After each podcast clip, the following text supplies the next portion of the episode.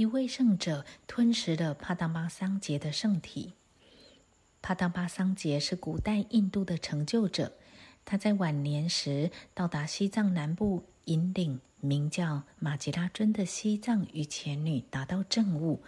他是帕当巴主要的弟子，也是第一位真正的西藏女祖师。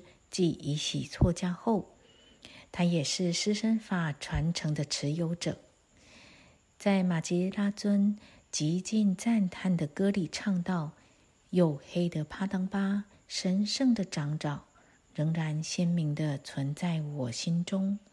褐色的皮肤，如老鹰般的眼，如鸟的鼻，如离刃的膝。”双脚如拐杖，长长的手指甲与脚指甲，再加上他敏锐犀利而清明的心，确实如传说中所述，他是一位如鹰般的政务上师。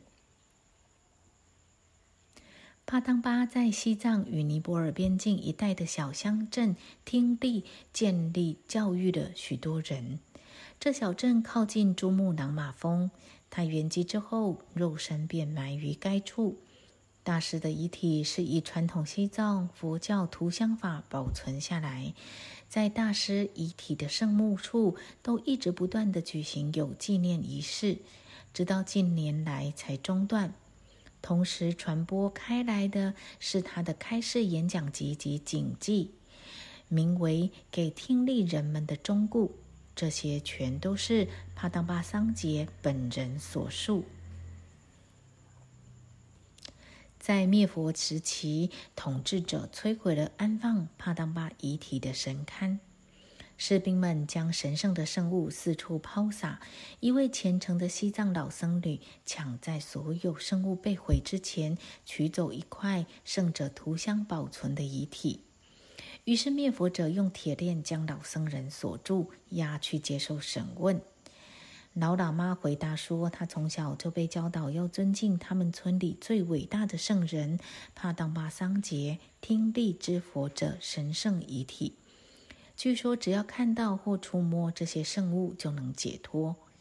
因此，他只是想保存几世纪来家族所信仰的珍贵纪念物，希望能利益未来的子孙。”难道我们过去的一切都必须舍弃吗？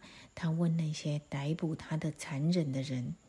灭佛们说：“如果一个死去圣人的肉是这么神圣，那么老喇嘛就该吃下去。”令他们惊讶的是，那位喇嘛同意了。遗体被带来了，聚集的藏人窃窃私语。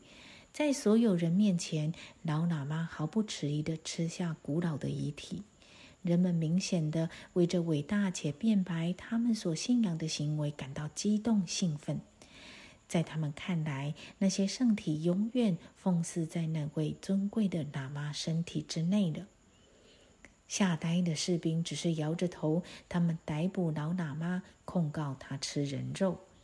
但是西藏人窃窃私语的说：“现在那位老喇嘛是一座活神龛。”